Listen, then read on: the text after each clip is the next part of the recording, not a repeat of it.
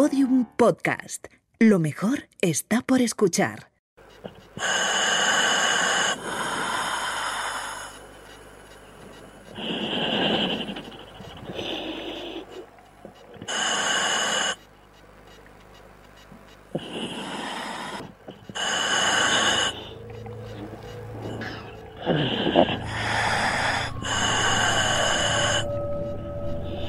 Esto que escucháis es la respiración de Nico Van Herden.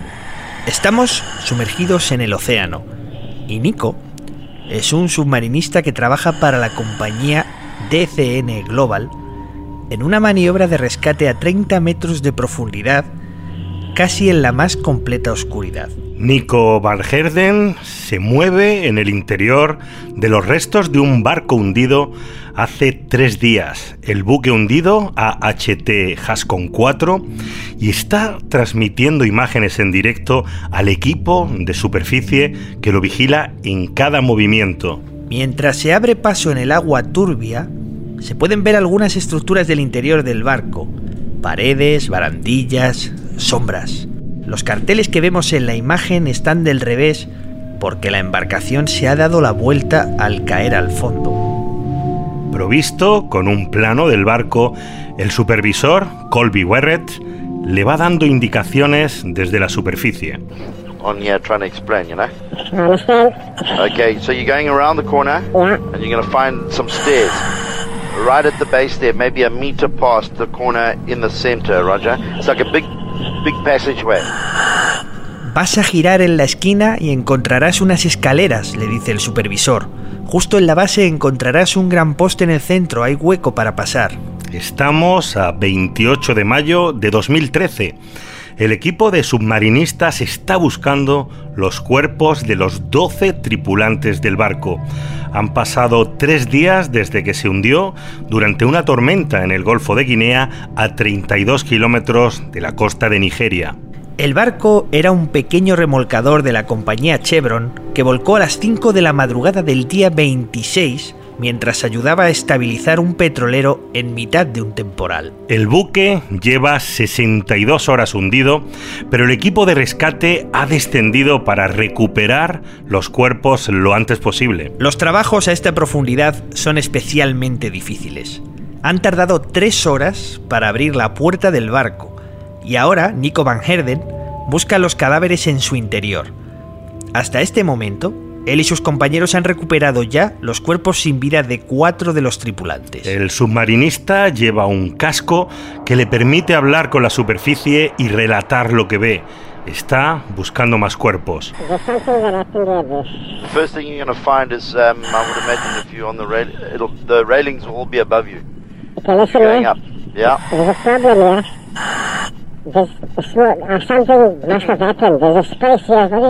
Y atentos a este detalle, porque esa voz de pito, difícil de entender, es la del submarinista, que avanza pesadamente por el interior del barco.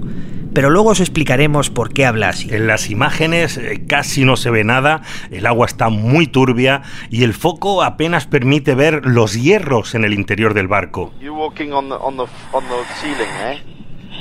It's to be above you. Is that, what have you got there? That's stairs, yeah? Yeah, that stays here. Okay, so you found it. Yeah, All right, you're going. You're going to be going up there. Is that right? yeah, I'm going up. Okay, correct. All right, we're in the right place. El supervisor le recuerda que está caminando sobre el techo del barco. Reconoce las escaleras, las has encontrado, y le dice que va por el buen camino. Y de pronto, mientras avanza, Nico se lleva un sobresalto. Okay, so have you come into the next deck, onto the main I'm, deck? I'm onto the main deck level now. All right, so you should be walking on the on the on the ceiling, yeah? Okay. What's that? Okay. Nico ha encontrado algo. ¿Qué es eso? Ah, ok. Rápidamente el supervisor reconoce que hay una mano humana en la imagen, pero al momento se tranquiliza. Le dice que ha encontrado uno de los cuerpos. Mm? Tras el sobresalto, hay un momento breve de calma y parece que tienen un nuevo cadáver. Pero entonces, el cuerpo se mueve. ¡Está vivo! ¡Está Just- vivo! Al submarinista le da un vuelco el corazón. Están a 30 metros de profundidad. Han pasado más de 72 horas y delante de sí tienen a un superviviente. La situación es tan extraordinaria que no se lo pueden creer. El supervisor le pide a Nico eh, que le mantenga ahí, pero se le escucha decir, joder, ¿qué vamos a hacer ahora? Fucking hell. I don't know what we're gonna do now. All right, just keep him there and keep him calm, okay? Mientras piensa en cómo reaccionar, el supervisor le pide a Nico, sobre todo, que lo mantenga calmado y que lo reasegure. Just reassure him. Give him a thumbs up reassure him. Okay, reassure him. Keep reassuring him. Un instante después, el buzo y y la persona que le ha agarrado la mano se mueven y en las imágenes eh, captadas por la cámara subjetiva los vemos emerger en el interior de una pequeña habitación del barco. Y ahí los tenemos, en un pequeño habitáculo. Ahí hay una burbuja de aire y es el lugar donde esa persona, ese superviviente inesperado del naufragio, ha permanecido durante días. Su nombre es Harrison O'Kenney. Harrison es el cocinero del barco. Tiene 29 años y ha sobrevivido tres días en el interior de una estructura hundida a 30 metros de profundidad, respirando el aire que se había quedado atrapado en esa estructura. La imagen de los dos, rescatador y rescatado, en el interior del barco hundido, es sencillamente increíble. Dos hombres asustados en el fondo del océano. Pero la aventura no ha acabado aquí. Ahora viene lo más interesante. Ahora tendrán que sacar a Harrison eh, sin que su sangre se ponga a burbujear o, o explote como la lata de un refresco cuando se agita. Yo soy Antonio Martínez Yo soy Javier Peláez. y sí, esto es otra vez Damas y caballeros, bienvenidos a una nueva expedición submarina de catástrofe ultravioleta. Un episodio lleno de presión, helio en los pulmones sangre burbujeante. Catástrofe, catástrofe ultravioleta.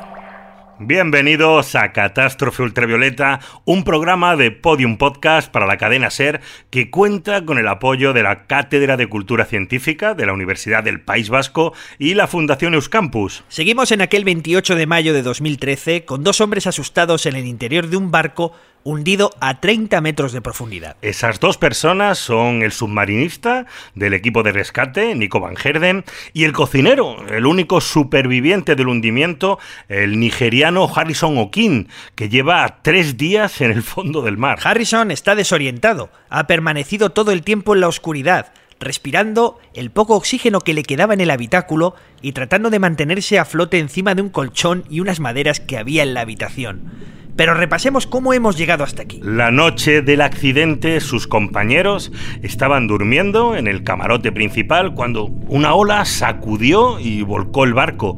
Eh, por suerte para él, Harrison estaba en el cuarto de baño en aquel momento. Cuando el agua empezó a entrar en el barco, Harrison trató de abrir la puerta del baño y le dio tiempo a ver cómo sus compañeros eran succionados por la corriente hacia el exterior del barco. Poco después, el agua le arrastró a él hasta otro baño, donde quedaba un poco de aire acumulado que le permitía respirar. Y allí pasó las siguientes 24 horas, eh, absolutamente aterrorizado, sin saber cuál, cuál era su situación. Solo sabía que estaba atrapado en el interior de un barco hundido y que sus compañeros posiblemente estaban muertos. En un momento determinado, Harrison reunió el valor suficiente y se lanzó a bucear por el interior del barco a ciegas.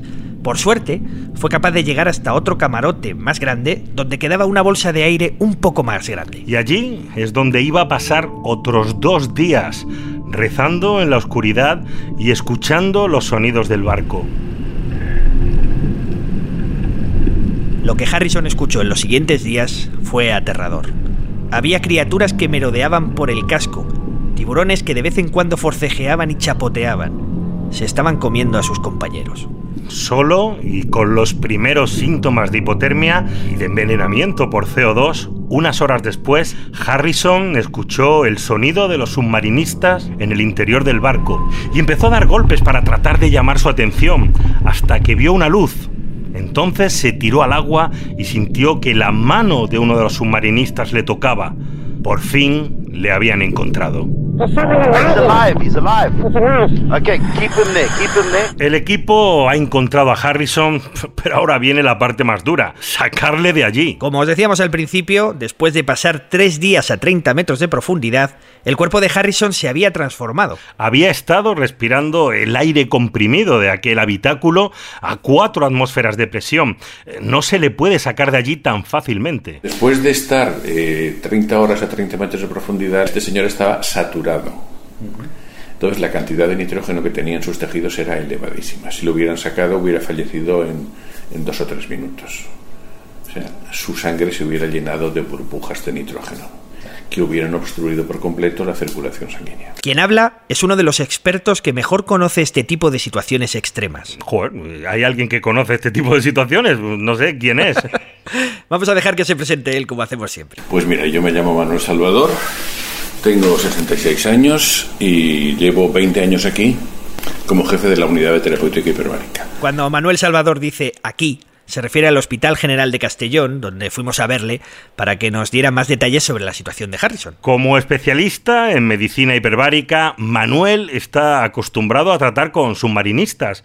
Y claro, está acostumbrado a ver casos de descompresión grave, eh, donde un ascenso demasiado rápido produce eso que llaman el mal del buceador. Pero incluso para él, el caso de Harrison es realmente sorprendente. O sea, esto, o sea, esto es algo realmente excepcional, que alguien pueda sobrevivir en el interior de un, en el interior de un barco hundido durante tantas horas, ya esa profundidad. Para entender lo que sucedió durante aquellas 62 horas, hay que imaginar a Harrison metido dentro de ese camarote, con el agua hasta la cintura y respirando un aire que está bajo la presión de una columna de 30 metros de agua. Lo que ocurrió a este cocinero era, fue algo así como una campana de buceo. O sea, un recipiente que mantenía en su interior una cierta cantidad de aire. Y ese aire estaba comprimido. Ese aire estaba comprimido. ¿A cuántas atmósferas estás a partir de 30 metros? Que es un poco... A 30 metros, 4 atmósferas. O sea, es mucho para un pulmón o para un cuerpo humano, me imagino. Condiciones. No, el problema es que tú no puedes estar a 30 metros más allá de 30 minutos sin necesitamos sin tener que hacer descompresión. Si permaneces a 30 metros más, más de 30 minutos, tienes que empezar a hacer unas descompresiones importantes Para poder salir. para poder salir sin sufrir una enfermedad por descompresión. Pero antes de entrar en el asunto de la descompresión, ¿cómo es que pudo aguantar tanto tiempo con tan poco aire y sin desmayarse por la acumulación de CO2? Porque no es solo que te quedes sin aire, es que el aire que respiras te puede envenenar. Si tú entras en un espacio lleno de aire limpio, pero hermético, y empiezas a respirar, mucho antes de que consumas el oxígeno, habrás creado tal cantidad de anhídrido carbónico que te matará, Claro.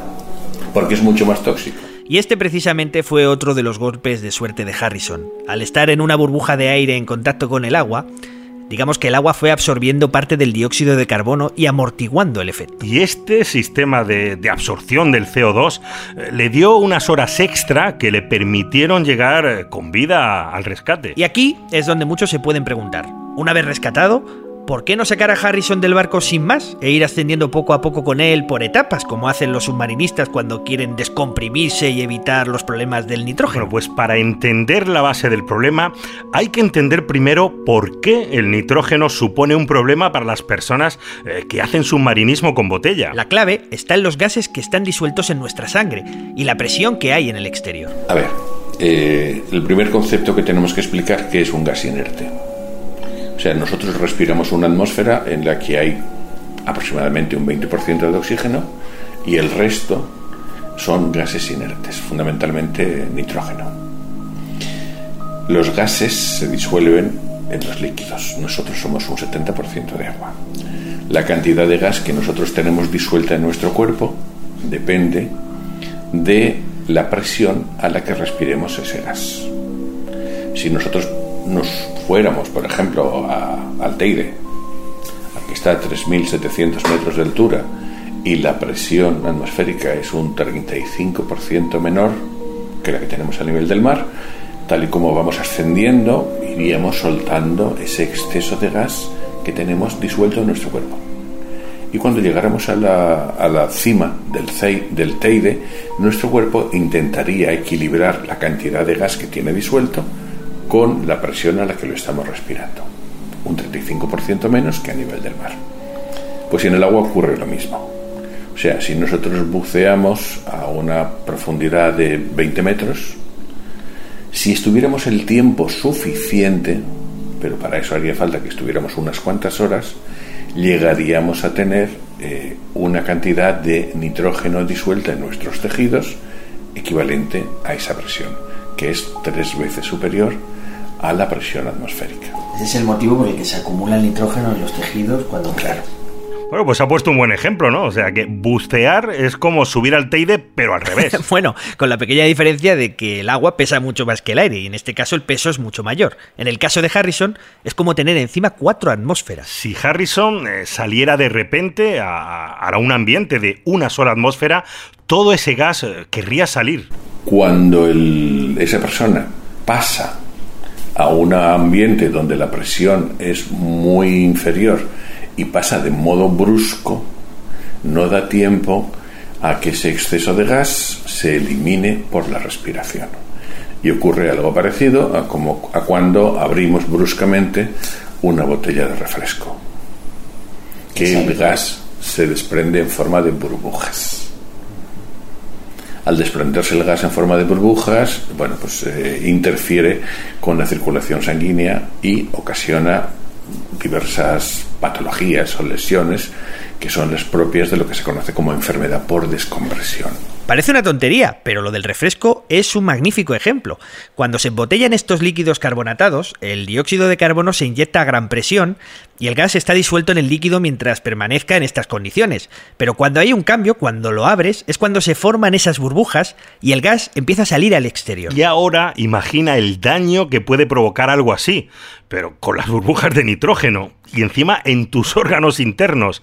Este es el motivo por el que cada año mueren algunas personas por ascender demasiado rápido a la superficie después de bucear. Y no solo los buceadores, de vez en cuando personas que caen con su coche al mar y salen al exterior muy deprisa pueden sufrir lo que se llama un barotrauma pulmonar por un motivo parecido el gas de sus pulmones se expande demasiado rápido. Manuel Salvador nos lo explica bastante bien. Hay un tema que la gente habitualmente no, no conoce y es el tema del, del automóvil sumergido.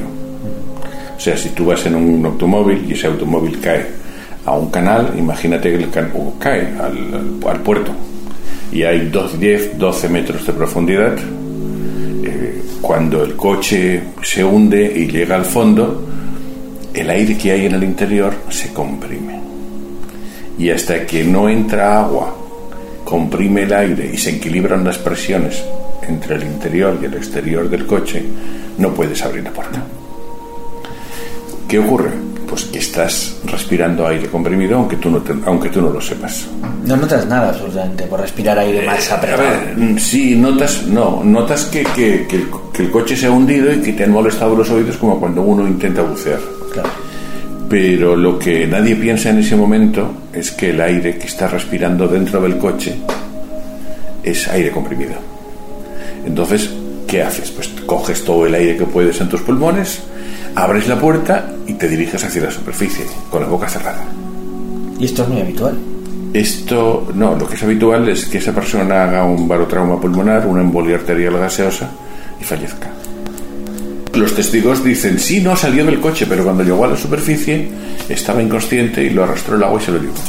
¿Y el motivo es? El motivo es el barotrauma pulmonar y la embolia arterial gaseosa. Es decir, que sea aire comprimido que afecta. Claro, si tú estás respirando aire comprimido, o sea, a 10 metros de profundidad, un litro son dos. Si tú coges, supón que tienes en tus pulmones una capacidad de 5 litros. Si tú, antes de salir del coche, hinchas tus pulmones al máximo, realmente estás metiendo 5 litros de aire comprimido, que son 10 en la superficie. Y como tú no sabes que, está, que estás respirando aire comprimido, pues te diriges hacia la superficie con la boca cerrada. Y entonces notas una sensación muy extraña de plenitud, de disconfort en el pecho, que se están, los pulmones se están desgarrando. Entonces se desgarran los pulmones, el aire comprimido pasa a la circulación arterial y sufres una embolia de aire. Que es letal. Que es letal. Madre mía, qué, qué mal cuerpo se me está quedando.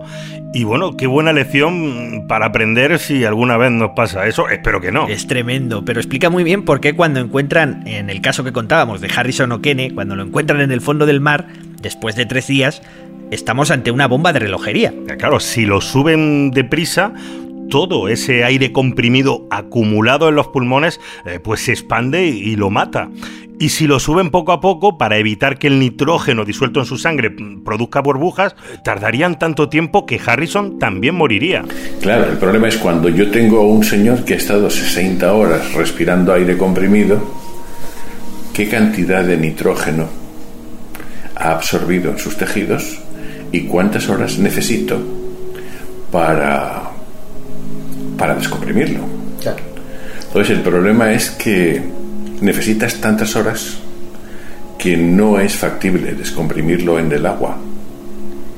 ¿Por qué fallecería por hipotermia? Aún así, el bueno de Harrison ha tenido suerte. Lo acaban de encontrar vivo y sus rescatadores saben perfectamente cómo manejar la situación. Los submarinistas de rescate son profesionales que llevan equipos que utilizan ellos mismos para no tener que estar tantas horas en ese proceso de ascenso y de y descompresión. En concreto, la idea para sacarle es muy sencilla. Hay que bajar un habitáculo cuyo aire esté también a 4 atmósferas, meter a Harrison dentro, subirlo y una vez en la superficie ir bajándole la presión muy poco a poco durante muchas horas para que el nitrógeno en su sangre no forme burbujas. Tienen que bajar con una campana seca. Pues una campana seca es como si dijéramos una cámara hiperbárica que se baja al fondo. Suelen tener una forma esférica, Claro. están llenas de gas, por eso se llaman secas, porque no hay agua en su interior. Y como la apertura está en la parte de abajo, permite entrar y salir con facilidad. Y una vez que la campana seca llega a donde está el barco hundido, lo que hacen los rescatadores es eh, coger a Harrison y meterlo dentro. Pasa, de, pasa del barco a la campana. Y de ahí ya sube con seguridad. Y de la campana pasa arriba a la cámara hiperbárica o complejo hiperbárico. Se conecta la campana al complejo. El buzo pasa por una escotilla de la campana al complejo y ahí hace la descompresión, que en el caso de este señor, la descompresión duró días.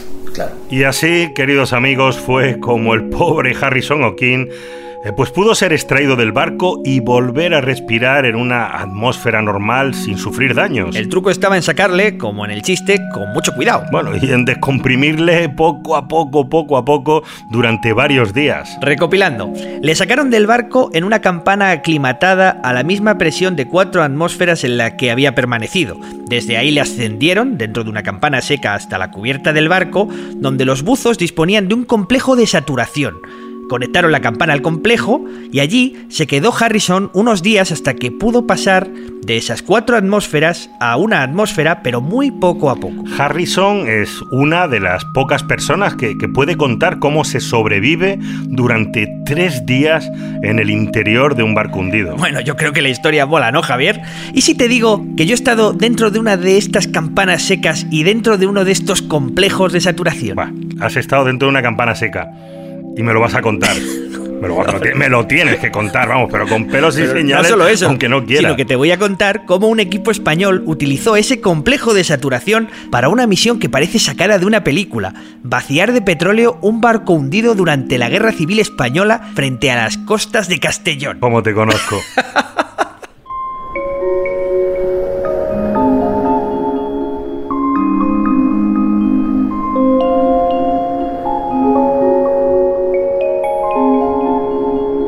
Estás escuchando Écoutez Catástrofe, Catástrofe Ultravioleta. Ultravioleta.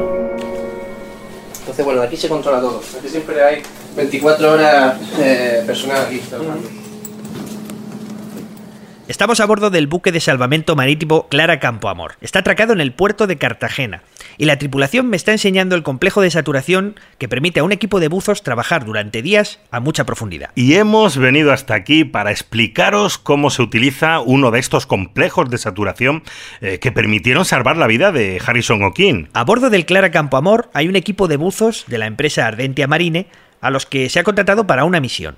Bajar a 90 metros de profundidad y extraer el fuel que aún hay en los tanques de un petrolero británico de 130 metros de eslora que yace en el fondo del mar frente a las costas de Castellón. Pero ¿cómo ha llegado ese barco hasta ahí?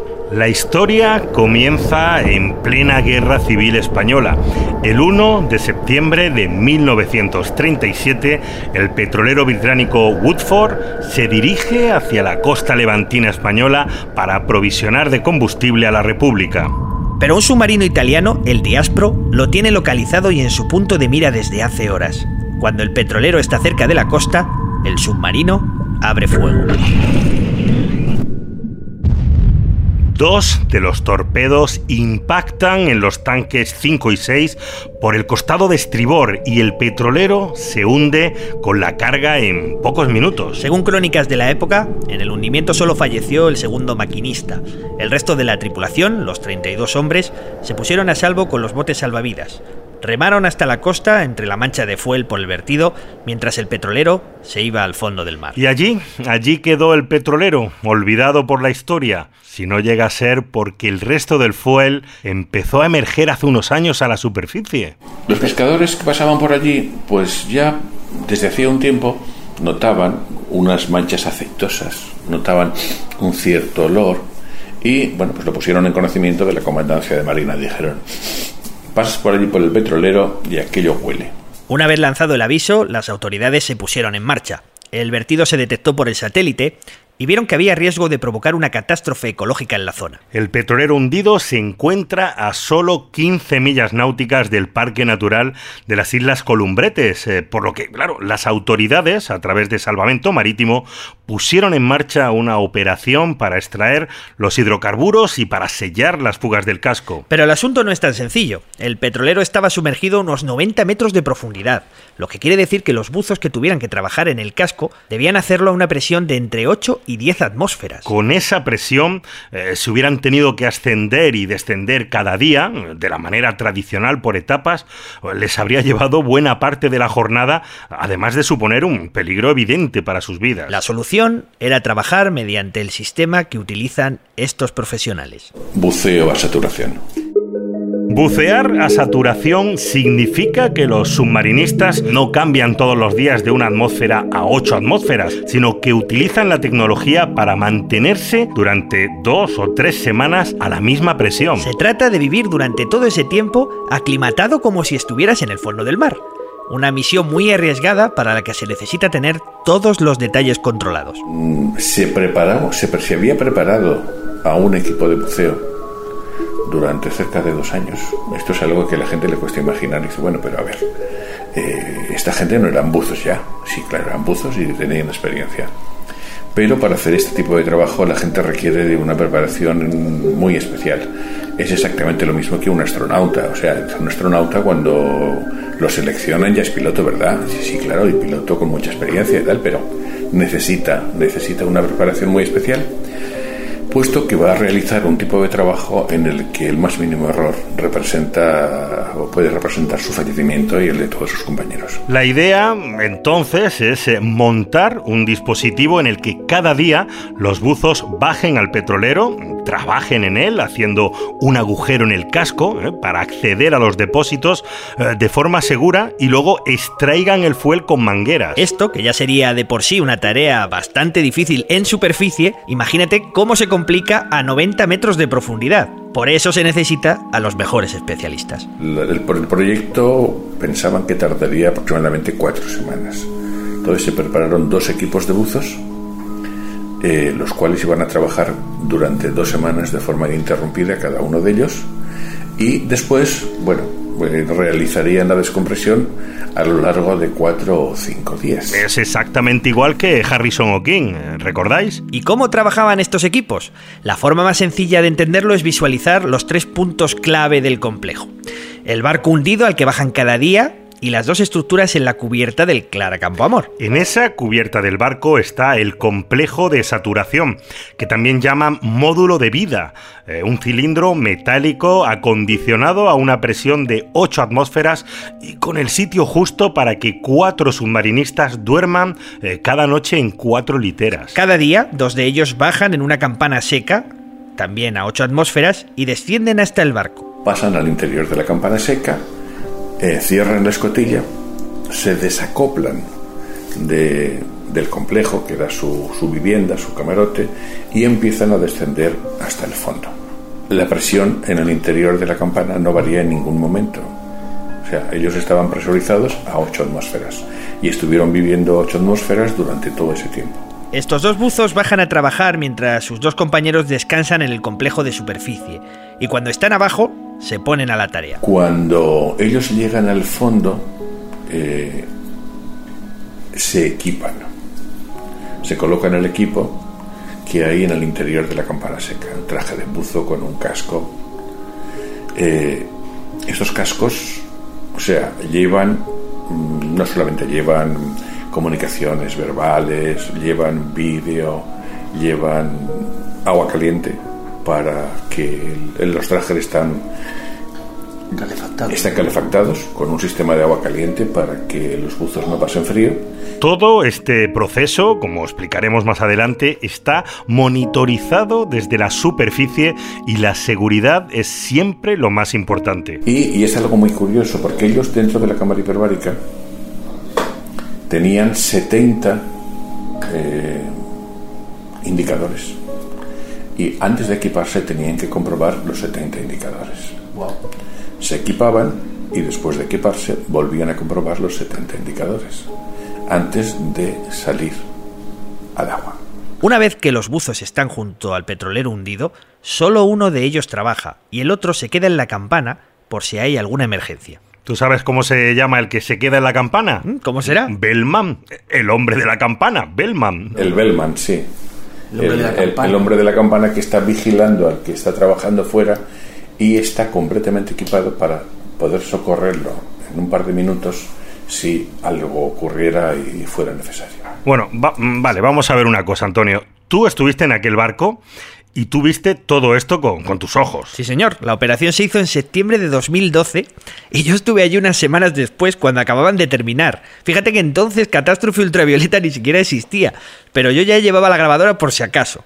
Y estuve con los buzos protagonistas y en el interior del llamado módulo de vida. Eres un visionario. Sí. ¿Puedes encender las luces aquí dentro de la cámara? Y esta es la zona de vida donde tienen que vivir cuatro personas. Y aquí estuvieron 28 días.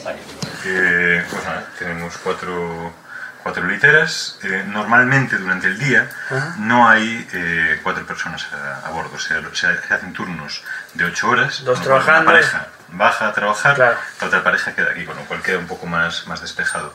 Lo, lo bueno es que, por ejemplo, tenemos internet dentro del, de aquí. se Bueno, como ves el sonido no es muy bueno, porque entonces no estaba Javi Álvarez conmigo, pero ya te cuento yo. El sitio es muy pequeño, es un cilindro de 3 metros de largo por 2 de ancho. Mm, Cuatro personas metidas allí están más apretadas que muchos módulos espaciales, de hecho. No es apto para claustrofóbicos. A mí ya me está dando cosa. Sí, sí, bueno, una vez dentro te sientes un poco así, atrapado, ¿no? Pero estos tipos están hechos a todo. Tienen una resistencia psicológica brutal. Bueno, tanta tienen que permanecieron 28 días dentro del complejo, eh, bajando además cada día a trabajar. Eso es, un mes yendo del complejo a la campana, de la campana al complejo, al fondo del mar, ocho horas de trabajo y vuelta a empezar. Si esos 28 días fueran parte de un viaje espacial de verdad, en ese tiempo podrían haber ido y vuelto cuatro veces a la Luna, para que te hagas un poco una idea. Este es Manuel Ruiz, uno de los buzos que descendió y que coordinó la operación. 31 días eh, en varias fases, ¿eh? no 31 días. Lo máximo que puedes estar son, por legislación, 28 días. Por legislación. ¿Seguidos? seguidos, seguidos, seguidos. Y este es Jacobo Sánchez. No, era la primera vez que, que hacía yo, por lo menos. Y bueno, la gran mayoría también de- del personal. ¿Cuántos días máximo estuviste tú ahí sumergido? 22 días. 22 días, ¿no? 22 Fue- días en la- el complejo y eh, trabajando y para ir abajo. Sí, en el complejo 22 días. ¿Y qué sensación tienes cuando sales? Lo primero que le preguntaba a él. ¿No tienes ahí como volver de la luna o...? Bueno, sale ahí un poco la luz, te molesta, respirar. Te molesta un poquillo también. Sí, cualquier cosa. Ya, ya ves que ellos no se dan importancia, es alucinante, ¿no? Y eso a pesar de tener uno de los trabajos más peligrosos que existen. Y la otra parte importante del dispositivo es el módulo de control desde donde se vigila eh, todo lo que pasa ahí abajo con los buzos, ¿no? Eso es, en la cubierta del Clara Campo Amor hay otro módulo más espacioso, donde están todos los aparatos que permiten vigilar los parámetros del interior de la campana y del complejo. Y allí se vigila la situación de los buzos a través de los monitores. El control de buceo. Controla toda la inmersión. Este panel es el control de inmersión. Cuando está el buzo en el agua, la campana, y aquí estamos viendo pues, el buzo que está dentro, el Bellman, y el buzo que sale fuera. Y de aquí le suministramos el gas adecuado a la profundidad y controlamos los análisis de... analizamos el gas, ¿no? Todo esto es el control de maquinaria hidráulica, de aquí se controla esta grúa, pórtico. Este es el panel de entrada de gases, de aquí se distribuyen todos los gases. Es una, una esto en caso de que hubiese una pérdida de, de comunicaciones. Pues estas son unas comunicaciones inalámbricas como las que llevan los submarinos. En el interior de ese módulo hay decenas de botones e indicadores que sirven para vigilar la actividad de los buzos mientras están descansando o mientras están trabajando en las profundidades, colocando las válvulas para extraer el petróleo. Pero yo creo que a ti te llamó la atención eh, un botón en concreto, ¿no? Aquí tenéis un traductor para Claro. que no se les Esto oiga hablar como si fuera... El, el, el Pon la mano si quieres, no importa. pues, pues esto es lo que te permite, digamos, traducir el, ¿Y lo que está enseñando ahora es un traductor de voces o algo así? Sí, efectivamente, es un regulador que permite hacer más grave la voz de los buzos en el fondo del mar, porque si no, no pueden entenderlos, porque están hablando con una voz, como ya has visto antes, como de los pitufos. Qué fuerte. Claro, a ver, no, ya cuando tienes un poco de, echas un poco de tiempo, ya sin el Scrabble ya lo, lo pillas, porque te acostumbras a, y ellos hablan entre ellos Y se entiende. y se entienden. O sea, se descojonan a veces al principio, sobre todo al principio te descojonas. Pero luego ya... ¿Y no tiene ningún efecto sobre la salud el hecho de tener tanto helio tanto tiempo ahí? Porque son 28 días con esa A ver, concentración. está, mm, yo ahí a nivel médico ya no me... Ya, bueno, eso lo preguntaré Manuel, sí, claro, Salvadores. Lo que hay en, sí, lo que hay en España es una limitación en el número de días que puedes estar eh, al cabo del año. Bueno, todavía nos falta la explicación más importante y además la que nos prometiste al principio. ¿Por qué hablan con esa voz de, de pito, con esa voz de pitufo? Claro, porque durante todo el tiempo en el complejo de saturación en la campana seca, los buzos están respirando una mezcla de gases que contienen un 90% de helio. Y ya sabemos lo que pasa cuando respiras helio. Vale, vale, vale. Es como cuando hacen esos trucos de feria para cambiar la voz. ¿No ves? ¿No ves? ¿No ves cómo se te queda la voz, Pelaez, con este poquito de helio que me acabo de tomar? A ver qué tal mi voz ahora, la tengo bien, ¿eh? Hola, soy Papá Pitufo. que es un gas muy, muy poco denso y entonces las cuerdas vocales no vibran como vibran como cuando respiramos aire.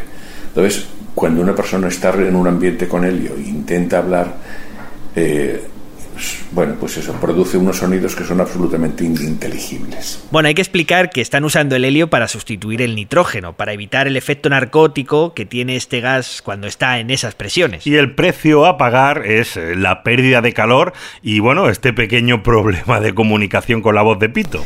Este es un problema que se vio hace muchísimos años y se crearon unos decodificadores electrónicos en el que si tú hablas eh, en uno de los lados, en el otro lado están oyendo algo que se parece a una voz humana y que se entiende lo que quieres decir. La, la intentan poner más grave para que, que sepan lo que dicen. ¿no? Sí, hay un eso cambia en frecuencias.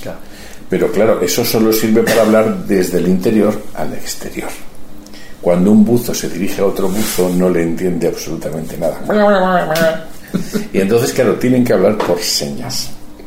Y tienen que ser personas que tengan una magnífica preparación psicológica para no poner para no ponerse de los nervios. O descojonarse, que también les pasa, ¿Sabes? Sí, sí, no ponerse de los nervios y tomárselo todo con mucha calma. O sea, que ellos saben a lo que se exponen y se preparan para ello. Bueno, ya hemos dicho que tienen que tener una gran preparación psicológica. Precisamente uno de los buzos me explicó en persona, dentro de una de las cabinas, cómo viven esta situación de voces de pitufo. Te ríes mucho porque estás con la puerta abierta y el, el primero que sale está en la puerta y ya le cambió la voz. Tú estás dentro y todavía estás con guau, guau, guau, guau. Claro, porque el ambiente Justo hasta en que- ese momento, Hasta sí. que no se hace la limpieza posterior, eh, ventilas, ventilas, el ambiente es un ambiente de helio. Claro. Y ahora te hace gracia, ¿no? Que ha salido el compañero, está aquí, tú estás aquí, te ríes, ¿no? Porque ya lo notas. Dentro, pues tampoco lo piensas, porque al principio te cuesta entender, eh, luego te habitúas, luego te habitúas y ya es, es lo normal. Y así, queridos niños, hemos aprendido cómo algunos de los hombres más fornidos y valientes del planeta hablan con la voz de los pitufos. Como tú, ¿no? O sea, tú creo que has montado todo este capítulo para justificar tu voz y que la gente sepa que, que es así por el helio, claro, claro, claro. Pero qué voz de pito, ¿de qué, de qué estás hablando? Y además, el capítulo no ha terminado, no te relajes, ¿eh? Bueno. Estás escuchando Catástrofe Ultravioleta. Un podcast de otro mundo. Seguimos en Catástrofe Ultravioleta en este capítulo dedicado a esas personas que descienden hasta las profundidades del océano y regresan. Os hemos contado la historia del rescate de Harrison O'Kene y la de los buzos que trabajan en saturación, adaptados durante semanas a condiciones de presión no humanas. Y ahora os queremos traer otra historia, pero esta vez eh, sin botella de oxígeno. Nos vamos hasta las aguas turcas, concretamente a las aguas frente a la costa de la pequeña localidad de Kaş, en Turquía. Allí, el 2 de octubre de 2018, se celebró el Campeonato del Mundo de Apnea Outdoor, eh, una modalidad en la que los buceadores se sumergen a pulmón descendiendo lentamente junto a una cuerda de seguridad para luego ascender. Aquel día, tras descender hasta los 75 metros, uno de los apneístas parece tener problemas en el ascenso. Este es el momento de la transmisión en directo. I think he's not in 35 meters. No, yeah, this. Oops, it's a problem. Oh, I pulled. I think he has a problem there. Yes, there's a problem. He's out. En la imagen eh, podemos ver al buceador eh, ascendiendo junto a la cuerda. Le quedan 35 metros y parece que empieza a tener problemas. Primero el apneísta parece que deja de ascender y después claramente se desvanece. Se suelta de la cuerda y queda en posición horizontal. Después empieza a descender. En ese momento, la organización corta la transmisión y comienza la operación de rescate. Hay que bajar a por él. Días después, por supuesto, la historia aparecería en todas las noticias. Es el dramático momento en el que un buceador se desvanece. Buscaba la superficie, no lleva botella de buceo, a pleno pulmón. Estaba a 38 metros de profundidad, cae y cae, se acerca a los 50 metros, camino del fondo del mar. Es español, se llama Ramón Carreño. Como veis, el protagonista es un español.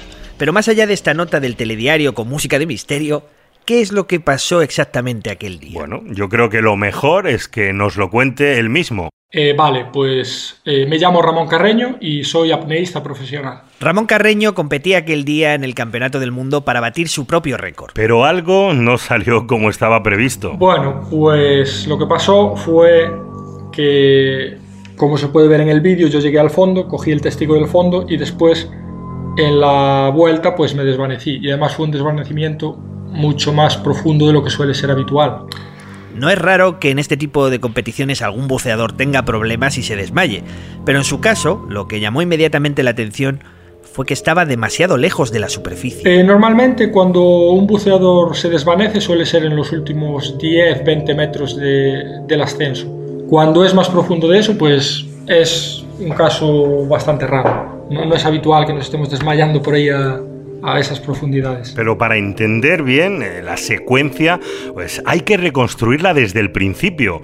Ramón comenzó la prueba, fue descendiendo hasta los 75 metros y llegó hasta recoger el testigo del fondo, pero él sabía que algo no iba bien. Yo no bajé más lento, lo que pasó es que subí mucho más lento. Lo que ocurrió en el buceo es que yo no estaba, eh, no estaba fino ese día, no me estaba encontrando muy bien, no había descansado bien la noche anterior. Después, para más Inri, es un campeonato del mundo, estás ahí representando a tu país, sabes, un poco de nervios. Y bueno, después yo empecé mi buceo y yo no me notaba nada bien. Pero claro, piensas, ¿realmente estoy flojo hoy o simplemente es que estoy poniéndome nervioso por la presión del, del evento, digamos? Entonces, pues, un poco por eso, yo seguí hacia abajo y eso, llegué al fondo. Como él mismo reconoce, Ramón ese día sube demasiado despacio. La organización sabe que algo no va bien y cuando ven que se queda inconsciente, envían un buzo a recogerlo. Pero cuando este primer buzo baja, eh, no le encuentra a la altura que él esperaba porque Ramón eh, sube tan despacio que todavía no ha llegado. De hecho, eh, el- lo que aconteció con la seguridad fue que había un buceador con un scooter que era el que hacía la parte, el buceo más profundo. Esta persona bajó, estuvo esperándome. Yo no daba llegado porque estaba buceando mucho más lento de, de lo que se esperaba. Y esta persona volvió para arriba y después esta persona volvió a bajar. Así, pum, pum, pum. Entonces aquí el primer problema que se ve es que a esta persona la mandaron en lo que debería haber sido lo adecuado para el tiempo de inversión que yo había anunciado, pero eh, en ese momento se veía, cualquier persona que estaba eh, viendo la competición por el Dive Eye, que es el dron submarino este, veía que yo estaba mucho más profundo de lo que debería estar. Entonces no hay ningún sentido en mandar a ese buceador en ese momento. Aquí el problema que ocurrió fue que la organización no estaba pendiente del Dive Eye, lo, lo estaban usando simplemente para retransmitir el evento cuando se puede usar también como una herramienta de seguridad y de hecho en otras competiciones lo hacen. Se ve dónde está el buceador, en qué momento está, para poder mandar a los buceadores de seguridad en el momento adecuado. Y aunque Ramón es, eh, oye, muy bueno y no quiere criticar a la organización, eh, el consenso entre los que se dedican a este deporte es que aquel día eh, se hicieron las cosas mal y que podría haber eh, pasado una desgracia aún más grande. Porque como los equipos de rescate no están bien coordinados, bajan a por él cuando todavía está demasiado profundo. Esto quiere decir que el buceador que baja a por él, eh, primero no le ve y luego en la segunda inmersión eh, ya casi no tiene fuerzas para sacarle. Se va y tiene que dejar a Ramón allí, inconsciente y hundiéndose en el mar. Sí, sí, la segunda vez pues se vuelve, se vuelve para arriba el hombre. Y yo me quedo ahí, que me desvanezco y me caigo. Como estoy, mi flotabilidad en ese momento es negativa, pues ahí se ve que, que mi cuerpo se cae. Yo me estoy cayendo así de medio lado. Al final, la organización tiene que activar el último sistema de emergencia, subir la, propia cuerda a toda velocidad y arrastrarle con el tope hasta la superficie. Entonces el cabo sube, en el fondo del cabo hay un plato o una pelota de tenis o las dos cosas. Lo que va a pasar es que yo estoy cayendo, el cabo está subiendo, hay un momento en que mi mosquetón se va a tropezar con el plato y yo no voy a seguir cayendo. Y entonces, así es como se suben a los apneístas en caso de que sea un blackout muy profundo o en caso de que haya fallado el equipo de seguridad. Sí, sí, te pescan. Tú estás, estás enganchado a la cuerda en todo momento precisamente para eso. Para que si algo extraño sucede, tú no te vayas lejos de la cuerda y que si suben la cuerda, tú estás ahí. Y yo me pregunto, durante todo este tiempo, eh, ¿qué sensación tiene Ramón o qué es lo que recuerda? Absolutamente nada. Para él transcurre todo como en un sueño. Y después yo no llego a notar que me desmayo. Yo simplemente estoy nadando. Yo desde el momento en que me desmayo, en mi cabeza yo sigo nadando hacia arriba. De hecho estoy viendo azul delante de mí. Veo el azul y voy nadando y voy nadando y voy nadando. Y pues de repente abro los ojos y estoy en la popa de un barco rodeado de gente. y pues de repente abro los ojos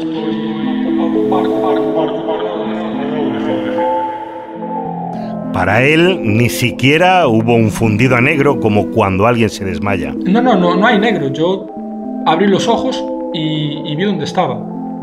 Eh, mucha gente con la que hablo que me dice que, que han sufrido algún desmayo de estos, me dicen eso, que están soñando, que puede ser que estén soñando con cualquier cosa y que cuando se despiertan que se notan un poco confundidos, porque, bueno, es como cuando te despierta alguien bruscamente. Tú estás soñando, estás ahí con tu película en la cabeza y ahora pues no te encaja lo que ves. Pero yo, el sueño que yo estaba teniendo era que estaba buceando, que seguía yendo para arriba. Y entonces, pues cuando abrí los ojos, pues para mí fue como que había llegado a la superficie.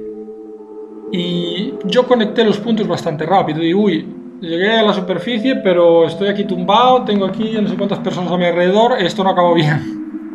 Por suerte, en aquel momento Ramón ya estaba en la superficie, le habían sacado del agua con vida, pero por supuesto, todo tiene un coste. ¿Recordáis lo que hablábamos al principio de salir demasiado rápido o de no controlar la expansión del gas en los pulmones, no? El accidente le produjo exactamente eso, un barotrauma. Barotrauma, pues eso, es cualquier eh, lesión causada por presión, digamos, y en ese caso, pues es eh, en los pulmones.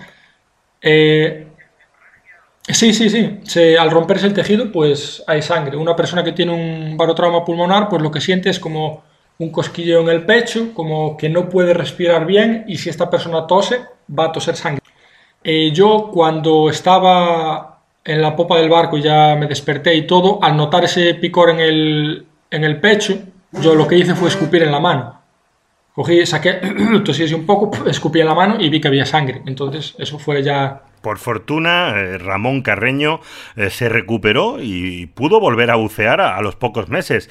Y hoy, hoy sigue trabajando como instructor de buceo en Dahab, en la península egipcia del Sinaí. Y antes de terminar, vamos a acompañarle en una última inmersión, pero esta vez sin accidentes y por puro placer.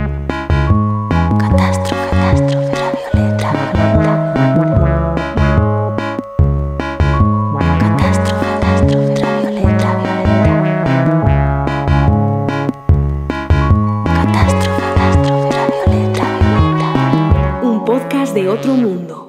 Seguimos en Catástrofe Ultravioleta, y ya que estamos hablando de inmersiones, ¿alguna vez te has planteado qué es lo que siente alguien al descender 80 metros en el mar a pulmón y adentrarse en la oscuridad? Que si me he planteado yo eso, en la vida, nunca. No sé, no sé cómo podría controlar el miedo, eh, no sé, anular ese instinto de conservación, ¿no? Yo no podría. Efectivamente, hay algo muy profundo dentro de nosotros que nos dice que no debemos bajar ahí abajo. Y buena parte del trabajo de entrenamiento de estos apneístas consiste en vencer esa barrera psicológica. Hablando con Ramón, le propuse que hiciéramos un juego. Nos va a relatar paso a paso lo que se siente en uno de estos descensos y le vamos a acompañar, ¿te parece? Pues eh, si no hay más remedio, sí, pues yo estoy muy a gusto aquí en el sofá, pero bueno, eh, para cerrar el capítulo me parece una preciosidad. Bueno, pues allá vamos. Comenzamos en el momento antes del descenso. El apneísta está ya en el agua, a punto de empezar. Ahora mismo estoy en el agua, estoy agarrado a, a mi boya, toco la cuerda para sentir el tacto de la cuerda por la que voy a descender y lo único que hago es centrarme en la respiración. Yo respiro eh, suavemente como si me fuera a dormir. Intento que sea una respiración más con el área del abdomen que con el pecho, porque es como respiramos cuando estamos dormidos. Entonces lo que queremos es buscar una respiración que nos ayude a relajarnos. Entonces yo simplemente me concentro en inspirar y en expirar. Inspirar y expirar. Inspirar y expirar. Eso es, y escucha al propio Ramón respirando.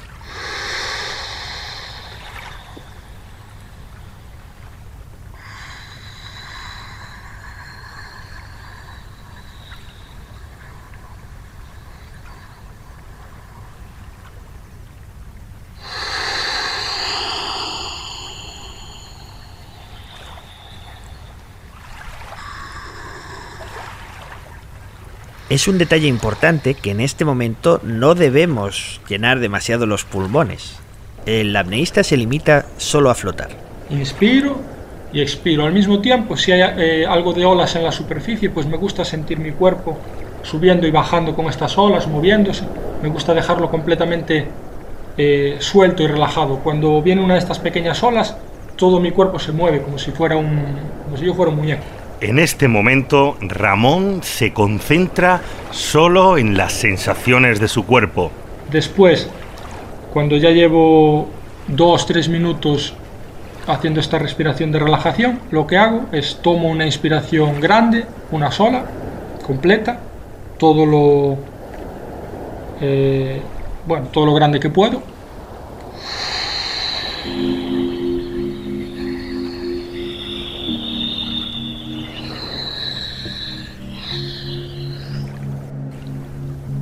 Ahí me saco el tubo de la boca y empiezo a descender.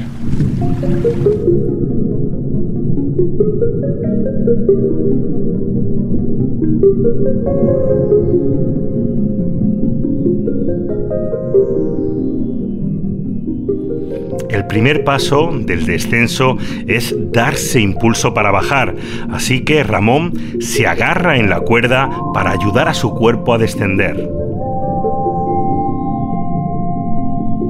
Voy tirando por la cuerda. Los primeros tirones que doy me gusta que sean cortos y rápidos, porque es menos esfuerzo que tener que hacer un tirón grande intentando desplazarme mucho en esa zona en la que aún soy eh, tengo flotabilidad positiva. Entonces voy dando tirones pequeñitos, rápidos, y voy compensando los oídos.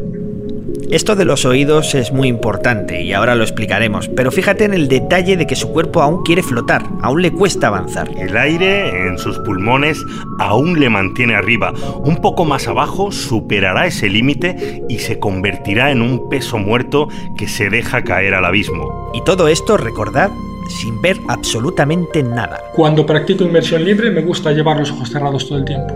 Simplemente voy sintiendo el tacto de la cuerda y, y, nada más. Así que en este momento os vamos a pedir que cerréis vosotros también los ojos y que os centréis en las palabras de Ramón. Y así vamos a avanzar juntos con la imaginación hacia abajo y a oscuras.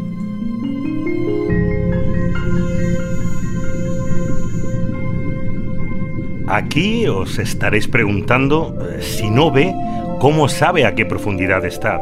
Hay dos puntos en los que sí sé a qué profundidad estoy. Uno de ellos es cuando estoy eh, en 20 metros porque tengo una alarma en mi reloj que me dice que tengo que dar pues 4, 5, 6 tirones más y después voy a empezar lo que es la caída libre.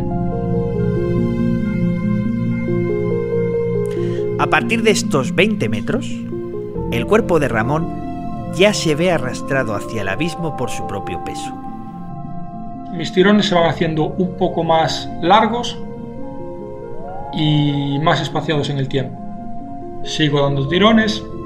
Cuando estoy alrededor de 20 metros, pues pongo aire en la boca para poder compensar después.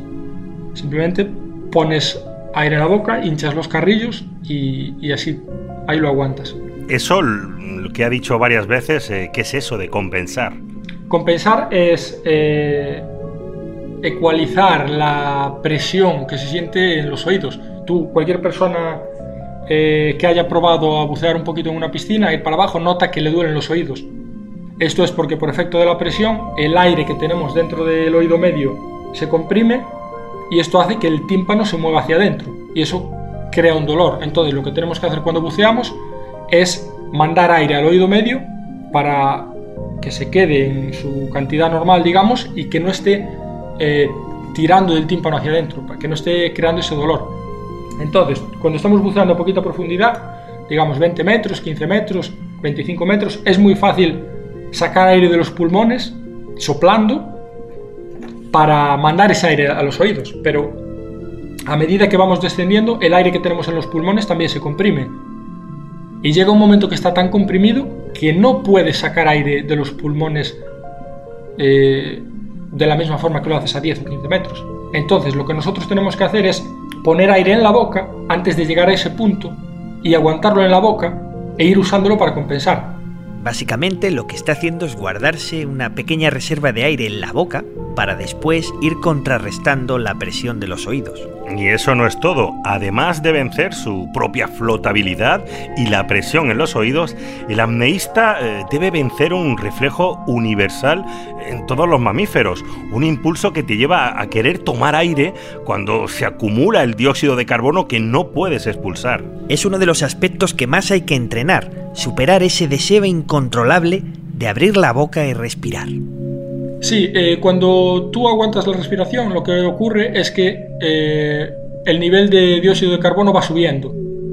Y esto es lo que te crea esa incomodidad, esa ansiedad, ese deseo de tengo que respirar cuanto antes.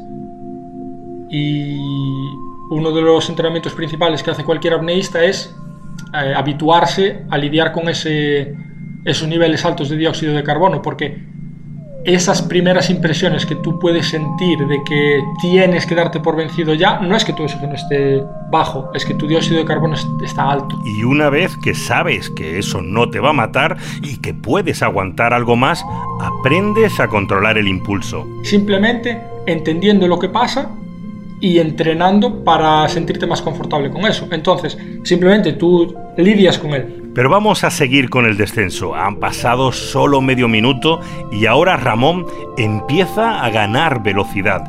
Eh, sus pulmones se comprimen y ya no necesita dar tirones en la cuerda. Empieza a caer por su propio peso, como una piedra. Llego alrededor de los 25-26 metros, ya paro de, de dar tirones, porque en este momento mi cuerpo tiene una flotabilidad negativa. Mi cuerpo va a seguir bajando simplemente por el efecto de la gravedad. Yo me relajo, dejo mi cuerpo completamente relajado y me concentro única y exclusivamente en compensar los oídos. Eh, me fijo en que no tenga tensión en el cuello ni en los hombros, que a veces se suele acumular algo de tensión. Y lo que intento es marcarme un ritmo para la compensación. De esta forma evito que me vengan pensamientos negativos o dudas a la cabeza, porque en ese momento es un momento en el que ya no estás haciendo nada, ya no estoy haciendo nada, no me estoy moviendo. Simplemente estoy, estoy cayendo al, al azul. Estoy cayendo al, azul. Seguimos cayendo al azul con Ramón y llega el momento más placentero del descenso, el momento en el que el apneísta desciende y visto desde arriba, su figura se pierde en la oscuridad. Es un estado muy plácido. Yo siempre lo comparo con el momento de echarte una siesta. Estás con los ojos cerrados, de la misma forma que si te estuvieras echando una siesta en tu sofá. Entonces estoy cayendo, completamente relajado, de vez en cuando chequeo mi cuerpo para ver si hay tensión acumulada en algún punto y la libero, y me voy con concentrando en la compensación. Y en ese momento eh, todos los detalles son importantes, eh, también los sonidos. Me gusta también prestar atención a los sonidos que pueda haber a mi alrededor. Cuando hacemos apnea, vamos enganchados a la cuerda de buceo a través de un elemento de seguridad que se llama lanyard. Es parecido al invento de los surfistas que une su pie a la tabla. Pues aquí a nosotros nos une a la cuerda. Es un mosquetón con un cable de acero y está siempre en contacto con nosotros y con la cuerda. Cuando vas bajando y cuando ya llevas una cierta velocidad, cuando voy bajando, puedo escuchar el ruido del mosquetón de mi lanyard en la cuerda. Y eso pues me ayuda a distraerme, me ayuda, presto atención a ese sonido y en mi cabeza no hay espacio para otro tipo de pensamientos negativos. El tiempo pasa y Ramón sigue avanzando hacia el objetivo. Eh, ya está muy cerca del testigo que tiene que recoger, situado a 80 metros de profundidad. Mi cuerpo sigue cayendo. Pasaron un minuto y 25 segundos, más o menos, un minuto 20 y ahí tengo otra alarma en mi reloj que me dice que el, el plato está a unos 5 metros. Entonces yo ya me empiezo a preparar para girar. Y aquí es muy importante que Ramón escuche la alarma del reloj para estar preparado. Está a punto de tocar el plato y tiene que darse la vuelta para ascender. Toco la cuerda con una de las manos y me pongo en posición para sentir el plato con la mano. Entonces, una vez que siento el plato con la mano, agarro la cuerda, dejo que mi cuerpo siga cayendo por gravedad si estoy en una competición, pues agarro el testigo, me lo pongo en un velcro en el cinturón o dentro de la capucha, dependiendo, y después empiezo a, a tirar, dar tirones en la cuerda. Por fin ha tocado el fondo. Está a unas 8 atmósferas, a la misma profundidad y presión a la que trabajaban los buzos del petrolero de Castellón, ¿recordáis? Pero a diferencia de esos buzos, Ramón eh, no ha bajado para quedarse allí da la vuelta y ahora los tirones en la cuerda ya son para ascender. Los primeros tirones que doy en el fondo son eh, pequeñitos y rápidos también, porque a esas profundidades no queremos hacer ningún movimiento brusco que pueda crear un estiramiento en el área torácica y causarnos un barotrauma pulmonar. Entonces, los primeros tirones que doy abajo son pequeñitos y rápidos y según voy ascendiendo, pues voy haciendo los tirones cada vez más largos y un poquito más fuertes. Aquí es muy importante saber que en este instante la cabeza puede empezar a jugarte malas pasadas y a engañar. Son los efectos de la narcosis. Sí, yo lo comparo mucho con, con el sentimiento de, de, haberte tomado así unas, unas copas. Dependiendo de,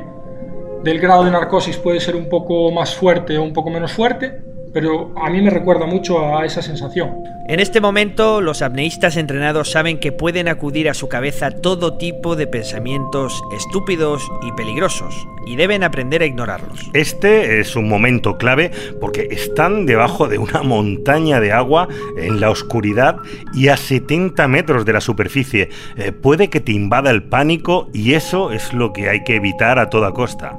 Yo voy, voy dando tirones en la cuerda y, me gusta centrarme en cada tirón. Hay veces que, me repito cosas cuando voy dando cada tirón para evitar que me vengan pensamientos negativos a la cabeza. Una cosa que hago mucho es me digo a mí mismo Dream Dive. Entonces estoy dando un tirón con una mano y digo Dream, es- tiro con la otra mano y digo Dive. Entonces lo único que estoy pensando es Dream Dive, Dream Dive, Dream Dive. Entonces no, eh, pues un buceo de ensueño, si le quieres llamar así. ¿Sabes? Un buceo de lo mejor que te podías haber imaginado. Dream Dive. Dream Dive. Un buceo de ensueño, todo va a salir bien. Este es el momento crítico del descenso. La mente se nubla, entran las dudas y cualquier alteración puede poner en peligro la vida del buceador. Sí, va todo bien. esto- hay veces que me digo también, estoy genial. Con, tiro con una mano y digo, estoy genial, estoy genial, estoy genial. De esta forma lo que estoy haciendo es, mi cerebro está ocupado y no hay espacio a que te venga un pensamiento de estos tipo estrella fugaz diciendo, uy, qué profundo estás, muchacho, uy, igual no llegas arriba. Porque hay veces que la mente te quiere jugar malas pasadas. Y tú sabes que, bueno, nuestro cerebro siempre intenta que nos quedemos en nuestra zona de confort y cuando queremos hacer algo que está un poquito fuera de la zona de confort, enseguida intenta asustarnos. En ese instante en que el cerebro está confundido, hay que vencer el, el diablillo que, que te quiere llenar de dudas. Alguna vez sí que te vienen estos pensamientos a, a la cabeza y es muy importante no quedarte atrapado en ese pensamiento. Si tú te viene a la cabeza eso de, uy, qué profundo estoy, uy, pero estoy profundo, uy, uy, uy, uy", no puedes quedarte en eso, tienes que intentar apartarlo de, de la cabeza, sacártelo de ahí. Seguimos ascendiendo hacia la superficie y Ramón ya está venciendo sus miedos. Ahora el agua cada vez le va pesando menos. El cuerpo parece querer ir hacia arriba y tras los párpados empieza a intuir la claridad. Sigo dando tirones en la cuerda, cada vez los tirones son un poquito más fuertes y un poquito más espaciados en el tiempo. Abro los ojos y veo que el agua se está haciendo cada vez más clara, vuelvo a cerrarlos, sigo tirando y en este momento pues eh, sé que mi buceador de seguridad está ahí porque me hace un ruido, lo escucho, me hace un ruido con la garganta tipo... Entonces yo aunque vaya con los ojos cerrados, dando tirones en la cuerda, sé que me acabo de encontrar con, con mi buceador de seguridad y sé que ya me queda muy poquito para terminar el buceo. Es curioso, el buceador de rescate eh, le comunica su presencia con sonidos eh, parecidos a los que hacen los mamíferos marinos, eh, como las ballenas, los delfines, ese... Como muchos de nosotros no usamos ningún tipo de máscara o gafas, la visión es borrosa, también puede ser que vayamos con los ojos cerrados, puede ser que no veamos al buceador de seguridad. Entonces la forma que tiene de notificarnos que ya nos encontró es haciendo algún ruido. Y una de las formas, una de las formas más extendidas es un ruido gutural. Así. Y así, con este extraño sonido y como impulsado hacia arriba por una extraña fuerza, Ramón se aproxima a la superficie. Yo voy dando tirones a la cuerda, escucho este ruido, sé que tengo a mi buceador ahí a mi lado, sigo dando tirones, ya voy notando cómo mi flotabilidad va aumentando. En los últimos metros ya apenas doy tirones en la cuerda porque la flotabilidad eh, de mi cuerpo y de mi traje ya me ayuda a subir. En los últimos 15 metros, 10 metros, la cosa ya se facilita mucho. Y entonces, por fin, después de dos minutos, emerge.